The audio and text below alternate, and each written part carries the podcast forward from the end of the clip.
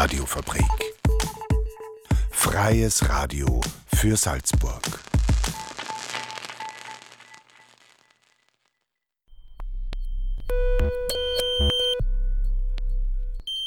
Unerhört. Das Magazin. Offen und vielschichtig. radiofabrik.at slash unerhört.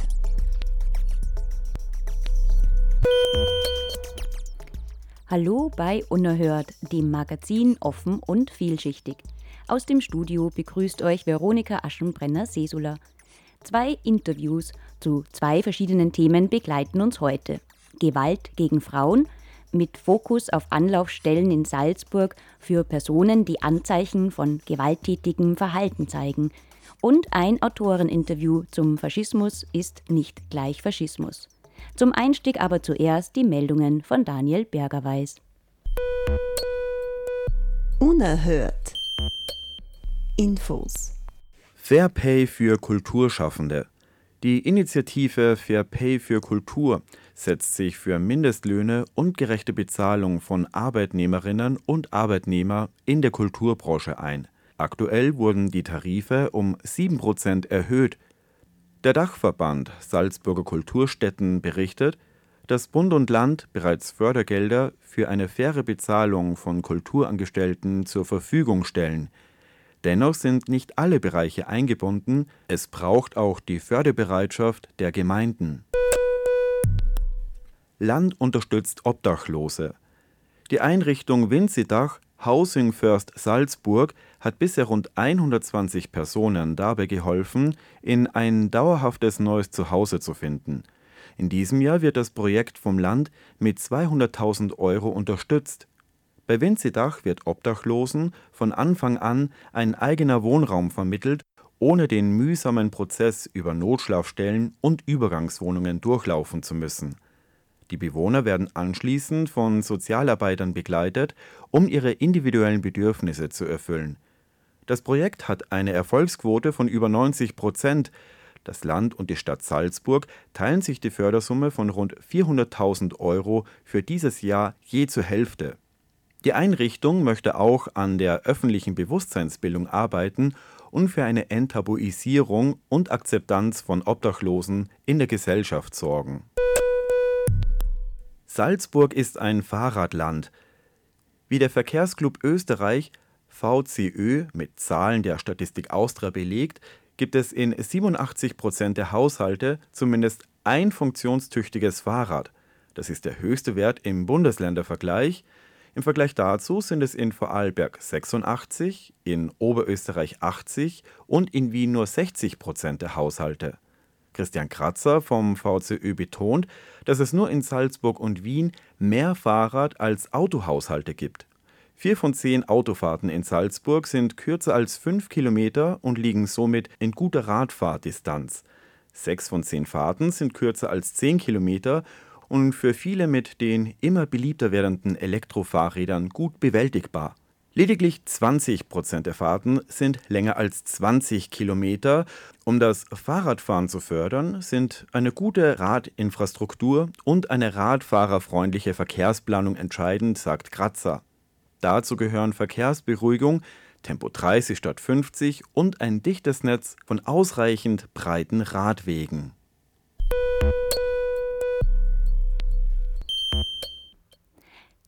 Das Phänomen der Femizide, also der Morde an Frauen aufgrund ihres Geschlechts, ist leider hierzulande immer noch eine traurige Realität. Dabei handelt es sich um eine besonders brutale Form der Gewalt, bei der die Opfer oft in ihrem engsten Umfeld von Männern ermordet werden. Was sind aber erste Anzeichen eines möglichen bevorstehenden Angriffs eines Mannes auf eine ihm nahestehende Frau? Hellhörig sollte man bei streitsüchtigen und zu handgreiflich neigenden Menschen werden. Genau hier setzen auch die Beratungsstellen an, an die sich Personen wenden können, die genau das tun, ständig Streit suchen, grob am Unter- oder Oberarm packen oder die zuschlagen.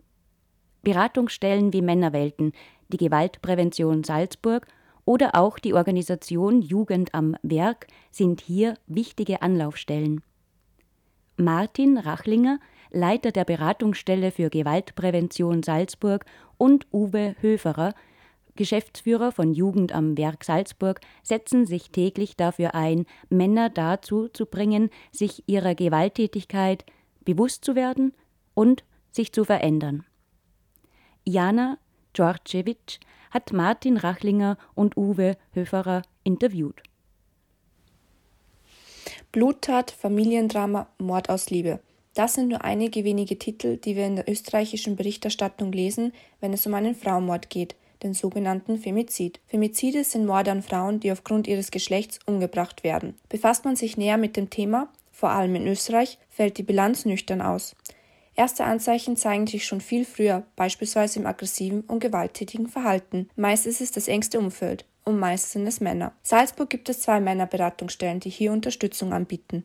Eine davon ist die Organisation Männerwelten der Dachorganisation Jugend am Werk. Uwe Höfferer, Geschäftsführer von Jugend am Werk Salzburg und Martin Rachlinger, Leiter der Beratungsstelle für Gewaltprävention Salzburg, sind jahrelang in diesem Bereich tätig und geben uns einen Einblick in ihre Arbeit. Wie läuft jetzt so eine Unterstützung ab oder wie kommt es dazu, dass sich eine Person bei euch meldet bzw. Beratung oder Unterstützung ansucht? Männer kommen zu uns zu den, mit den unterschiedlichsten Themen, suchen da quasi Unterstützung und wir bieten dann halt, also beide Männerberatungsstellen bieten halt dann unterschiedliche Arten von Unterstützung an. Ein Thema in diesem Bereich ist halt die Gewalt, sogenannte Gewaltberatung. Da kommen Männer zu uns, die eben merken, sie haben eben mit ihrem Verhalten ein Problem mit Gewaltbereitschaft, Impulskontrolle oder ähnliches. Die kommen dann auf freiwilliger Basis zu uns und wir schauen dann, klären ab, was sind die Notwendigkeiten, schauen, dass wir dann einen geeigneten Berater oder Beraterin für den Klienten finden, sozusagen arbeiten dann mit dem in, in mehreren Einheiten. Ein wesentlicher Ansatz bei uns ist, äh, ist die sogenannte opferschutzorientierte Täterarbeit. Das heißt, wir vernetzen uns sowohl institutionell als auch fallbezogen mit einer Opferschutzeinrichtung. Sehen Sie bei der ganzen Tätigkeit und Arbeit Erfolge und Fortschritte? Ähm, die Erfolge in diesem Bereich sind nicht so leicht messbar, weil Verhaltensänderungen oder Einstellungsänderungen unserer Kundinnen so leicht ablesbar oder messbar sind. Ich glaube aber trotzdem, dass wir einige Fortschritte dokumentieren können. Ich glaube, das Wichtigste ist einfach, dass in den vergangenen Jahren sowohl das politisch-administrative System als auch die Zivilgesellschaft massiv sensibilisiert worden ist für dieses Thema. Gewalt gegen Schwächere, Gewalt gegen Frauen und Kinder ist kein Kavaliersdelikt in Österreich. Es gibt eine Reihe von Einrichtungen, die konsequent und mit viel Engagement dagegen vorgehen. In Österreich waren jetzt im letzten Jahr 2022 insgesamt 28 Femizide. Die Dunkelziffer ist wahrscheinlich noch höher. Wir haben jetzt Mitte Februar schon und wir haben schon drei Femizide. In der ganzen Recherche ist mir halt nicht klar, warum Österreich im EU-Vergleich so schlecht ist. Wir wissen nicht, warum die Zahl der Frauenmorde in Österreich international so hoch ist. Wir verfügen über gute Instrumentarien ja, und sehr, sozusagen sehr starkes sozialarbeiterisches System, sehr starkes ordnungspolitisches System. Aus meiner Sicht braucht es, um diese Gewalttaten zu reduzieren, einfach eine bessere Verknüpfung nur zwischen ordnungspolitischen Maßnahmen und sozialarbeiterischen Maßnahmen. Und insgesamt geht viel verloren an den Schnittstellen. Wenn ein Hochrisikogefährder aufpoppt bei uns, dann rennt es oft im Gras dahin. Zu wenig, finde ich, wird sie entschlossen zu handeln. Und ich finde, ein zweites Thema ist noch, macht uns die Arbeit schwieriger im Gewaltschutz. Das ist, dass der Datenaustausch konkret zwischen Beratungsstelle für Gewaltprävention und Opferschutzeinrichtungen nicht automatisiert ist. Wir brauchen die Erlaubnis oder die Zustimmung des Gefährders. Nachdem es in unserem Bereich oft auch an Leib und Leben geht, geht aus unserer Sicht der Opferschutz vor dem Datenschutz. Wir wünschen uns vom Gesetzgeber eh schon länger, wir sind nicht die Einzigen, dass der Austausch zwischen Opferschutzeinrichtungen und Täterberatungen automatisiert erfolgt. Meist ist es auch das engste Umfeld, was den Femizid durchführt, also Ex-Partner, Bruder, Vater etc.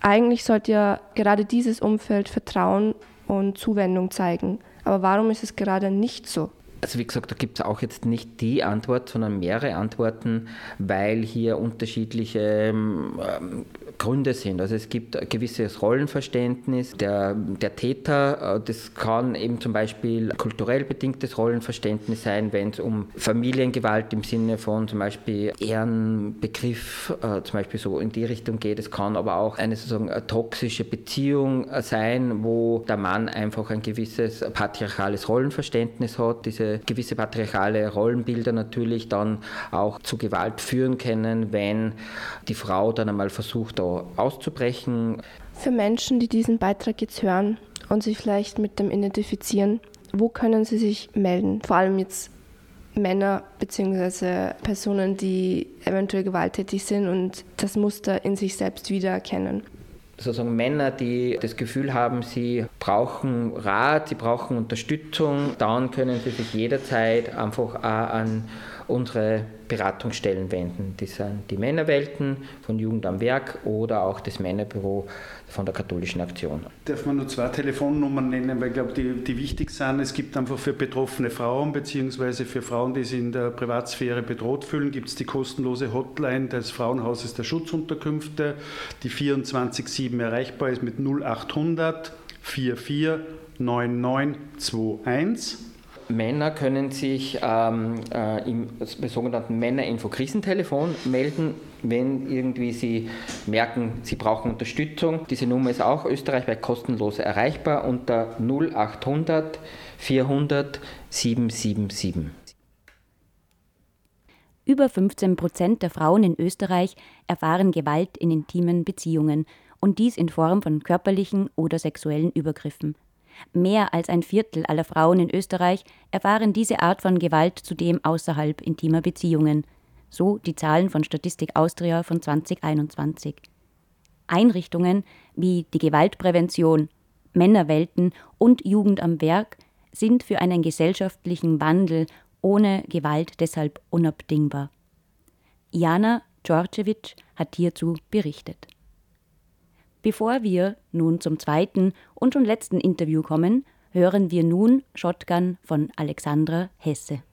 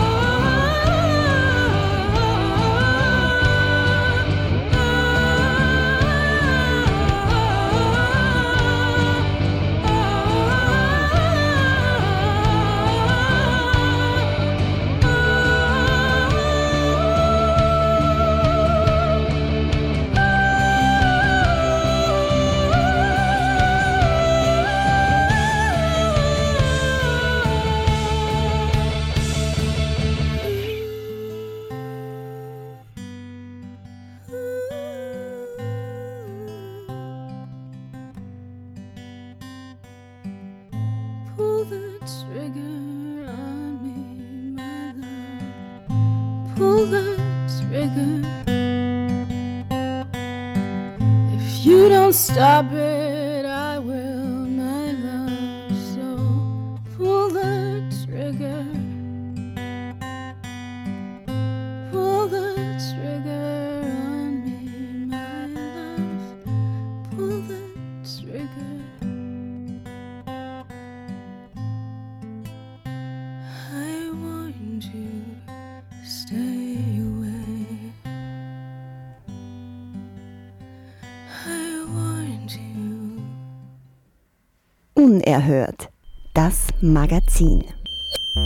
Offen und vielschichtig. Radiofabrik.at slash unerhört. Willkommen zurück bei Unerhört, dem Magazin offen und vielschichtig. Auch beim nächsten Thema geht es um Gewalt. In diesem Fall um den Faschismus. Am Sonntag, den 12. Februar 2023, fand im Rosa-Hoffmann-Saal im Volksheim Salzburg ein Vortrag des Experten Matthias Wörsching statt. Das Thema des Abends: Faschismus ist nicht gleich Faschismus. Der KZ-Verband Salzburg und der Verband der Antifaschisten und Antifaschistinnen luden zur dritten Ausgabe der Widerstandsdialoge ein. Ziel der Veranstaltung war es, den Anwesenden einen Überblick über das breite Feld der Faschismustheorien zu geben. Matthias Wörsching setzt sich seit vielen Jahren mit dem Thema auseinander. In seinem Vortrag präsentierte er die unterschiedlichen Theorien und Ansätze, die sich mit dem Phänomen des Faschismus beschäftigen. Dabei ging er auf die historischen, politischen, sozialen sowie kulturellen Aspekte des Faschismus ein und erklärte, wie sie sich in den verschiedenen Theorien widerspiegeln. Die unerhört Redakteurinnen Renate Hausenblas und Susi Huber waren vor Ort und haben den Buchautor zum Interview gebeten. Lieber Matthias Wörsching, du hast ein Buch geschrieben, Einführung in die Faschismustheorien, bei theorie.org erschienen, 2020. Man sieht nur, was man weiß, hast du gesagt. Kannst du erklären, was du damit meinst? Genau, also das Buch 2020 erschien in der Reihe Theorie.org vom Schmetterling Verlag. 2022 gab es eine zweite Auflage und da geht es um die Faschismustheorien und die sehe ich als Sehhilfen. Wir können die Faschismustheorien wie uns wie eine Brille aufsetzen und dann sehen wir, erkennen wir mehr Elemente, mehr Merkmale der heutigen extremen Rechten. Und äh, wenn wir sozusagen informiert sind über äh, die Begriffe und Modelle der Faschismustheorien, dann fällt uns bei der Betrachtung der heutigen Zeit und der gesellschaftlichen Wirklichkeit einfach auch mehr ins Auge, was von Bedeutung ist für unsere ähm, antifaschistische Praxis, für unser, für unser Einstehen gegen die heutige extreme Rechte. Du hast mehrere Erklärungsansätze für Faschismus und die kapitalistische Moderne äh, uns erzählt. Äh, kannst du uns erklären, was der Kapitalismus mit Faschismus zu tun hat oder wie, wie die zusammenhängen, diese zwei Bereiche? Die faschistischen Bewegungen sind ein Produkt des modernen Kapitalismus. Sie entstehen in Vor- und Frühformen ab der späteren zweiten Hälfte des 19. Jahrhunderts, als sich der moderne Kapitalismus in Europa und auch Nordamerika anfing voll auszubilden.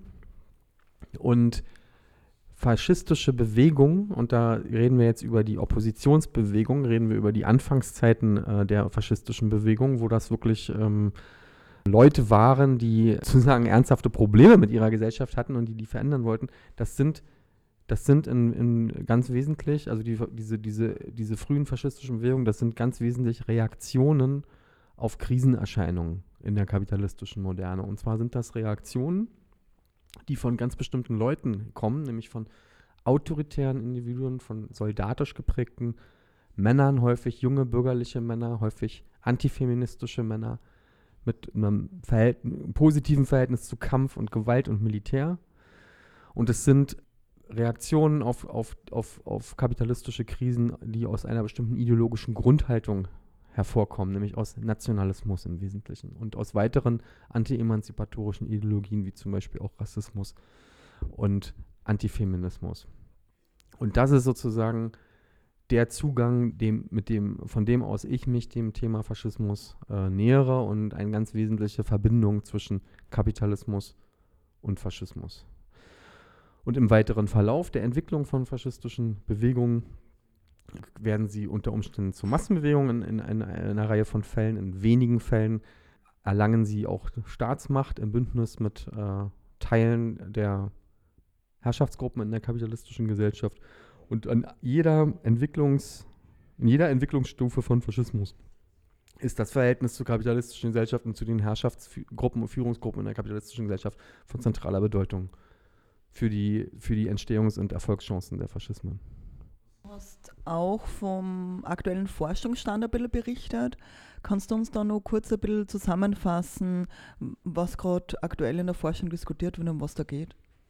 Die Faschismusforschung war in der Zeit des Kalten Krieges jahrzehntelang von ideologischen, von einer ideologischen Blockkonfrontation geprägt.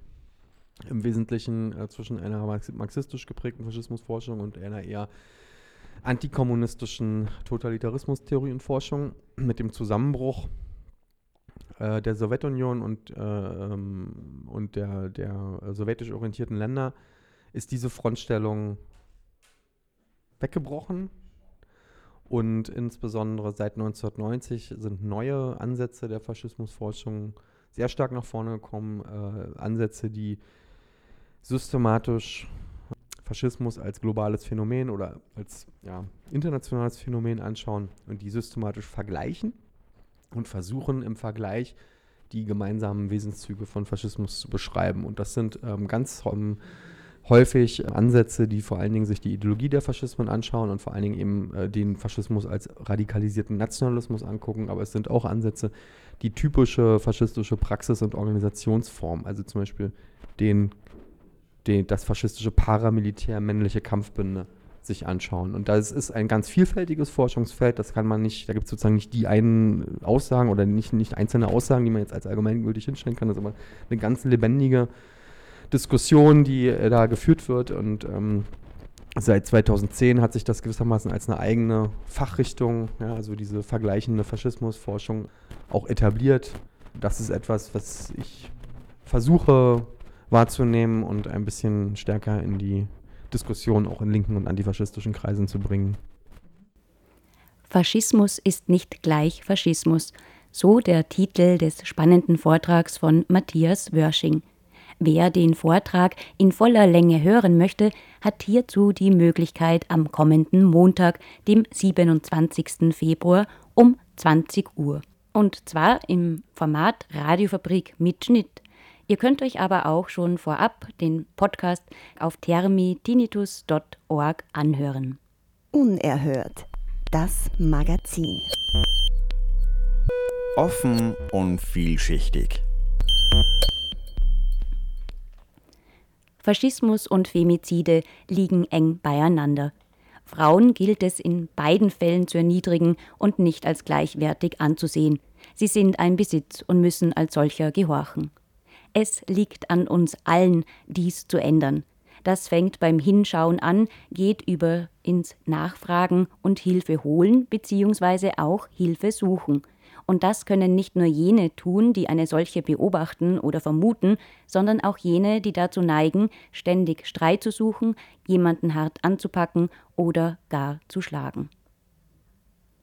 Die nächste Unerhört-Sendung findet statt am 9. März, wie gewohnt, Donnerstag um 17.30 Uhr. Ihr habt eine Unerhört-Folge verpasst, Ihr könnt euch offen und vielschichtig Episoden unter CBA Podcast Unerhört zu Gemüte führen. Bevor wir uns jetzt noch Mrs. Grace mit Settle Me anhören, noch ein Tipp für Freitag, den 24. Februar. Ab 16 Uhr wird nämlich gefeiert, und zwar das Fest der Vielfalt im Schloss Mirabell bei freiem Eintritt. Bis zum nächsten Mal.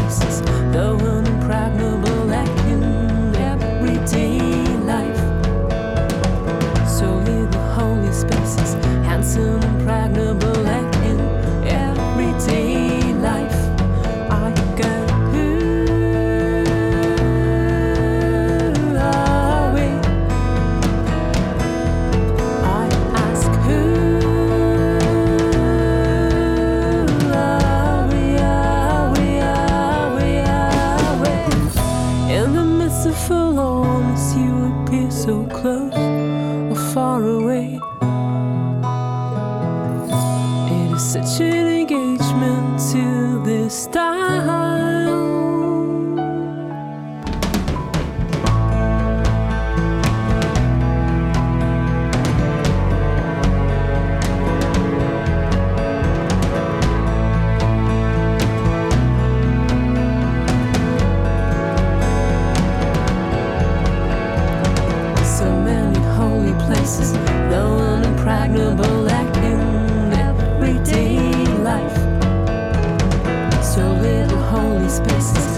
Impregnable,